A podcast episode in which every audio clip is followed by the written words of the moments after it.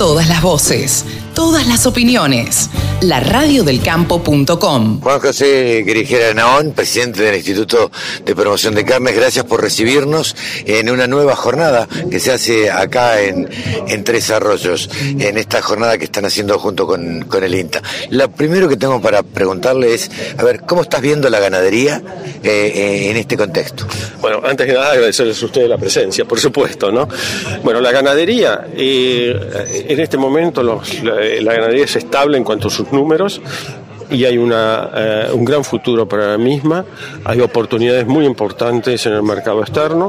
Sabemos que el mercado interno, que es el 75-80% de nuestras ventas de carne, que es el mercado eh, local, está sufriendo eh, los avatares de la situación económica general del país. No puede escaparse de esa realidad, digamos. Y en el mercado externo hay una oportunidad, tanto en volumen y como en precio. Bueno, sin dudas eh, uno va, va siguiendo lo, las distintas categorías y, y, en los últimos tiempos uno ve cómo eh, gran parte de las ferias y el mercado eh, va la vaca, no solo vaca china, se ve mucha vaca gorda también que, que se ha metido dentro del mostrador en la Argentina. ¿Cómo ven esos números? Bueno, eso es algo lógico que ocurra, pero no vemos liquidación de stock que eso es lo importante. Ha subido un poquitito la faena de hembras, pero no está poniendo en el riesgo, de acuerdo a la tasa de extracción que tenemos, el stock.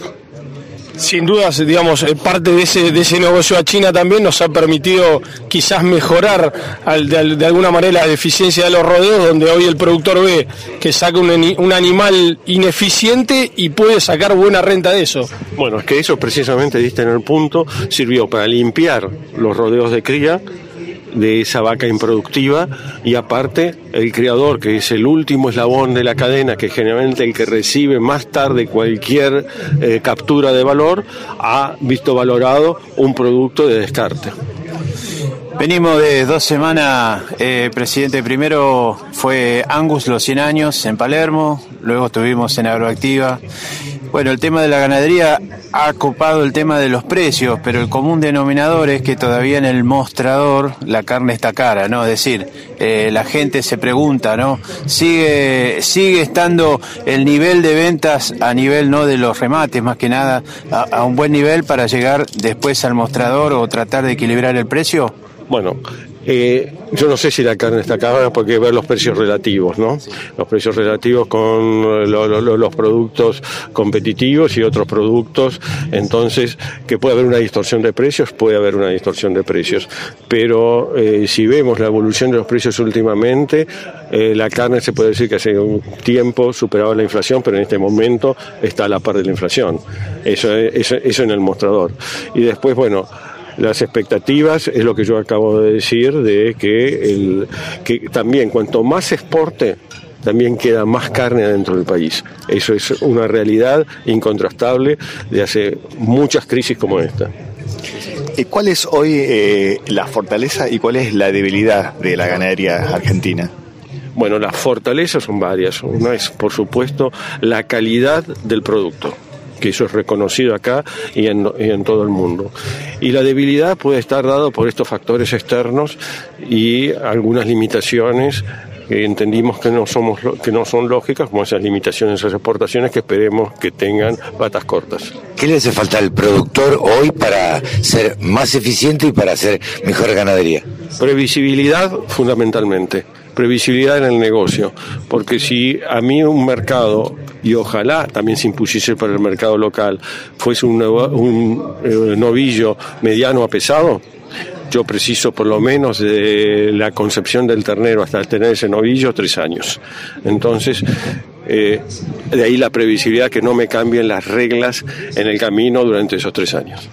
Bueno, justamente en base a eso eh, se vieron ahí algunos planes, el plan ganar, que tanto se ha hablado de, para la ganadería, etcétera, pero, pero en definitiva, en concreto, no, no hay ningún crédito disponible hoy para el productor y, y podría ser parte de esa previsibilidad. Indudablemente que sí, se han anunciado créditos eh, yo no sé cuánto se han efectivizado esos créditos. Sería osado de mí opinar ah, más allá que esto porque no tengo la información. Se habla de tasas este, subsidiadas, que los números que uno escucha son interesantes dentro del marco este, inflacionario, porque una tasa del 25% en este momento es muy interesante, ¿no? pero exactamente, pero este, eh, no sé cuánto se ha concretado eso. Sí, siguiendo con el plan ganar se está presentando en las provincias. ¿Ustedes del instituto lo ven positivo, o sea, para sumar más capacidad ganadera en todo el país? Bueno, no lo hemos estudiado en detalle, indudablemente es un esfuerzo interesante y bueno, vamos a ver cómo se desarrolla, eh, cómo se implementa. ¿Y cuáles son las cuestiones medioambientales que le preocupan, que hizo recién alusión usted respecto de la ganadería? Que no se está reconociendo fundamentalmente la, el efecto de la ganadería en la captura de carbono. Se ha prestado mucha más importancia a las emisiones que la captura. Y en un país con un área ganadera tan grande sobre pasturas, campos naturales y sistemas salvopastoriles, la captura de carbono es muy grande por último, de mi parte, por lo menos, eh, este conflicto de Rusia y Ucrania obviamente ha impactado de lleno en los cereales y de alguna manera también le ha cambiado la, infraestructura productiva a la ganadería argentina, que, se basaba mucho por ahí en la terminación, eh, por lo menos, de los animales a grano. Eh, ¿cómo, ¿Cómo veo, cómo, cómo ha impactado eso en los números, de, sobre todo de terminación del novillo? Y, hablamos del mercado interno, que, que ya estaba un poco acostumbrado a ese consumo grano. Bueno, eh, hay que dimensionarlo. Por empezar, eh, las subas de los granos a principios de año antes del, conflicto o de la guerra, llamámosle Ucrania-Rusia, ya había afectado los engordes eh, a correr y la suplementación sobre pastura.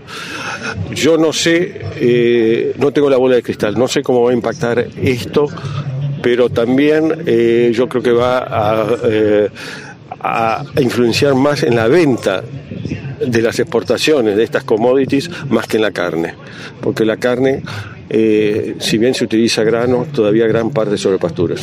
Parte gracias, muy amable.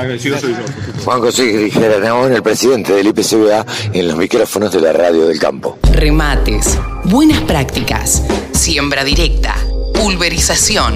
Toda la información en la radio del campo.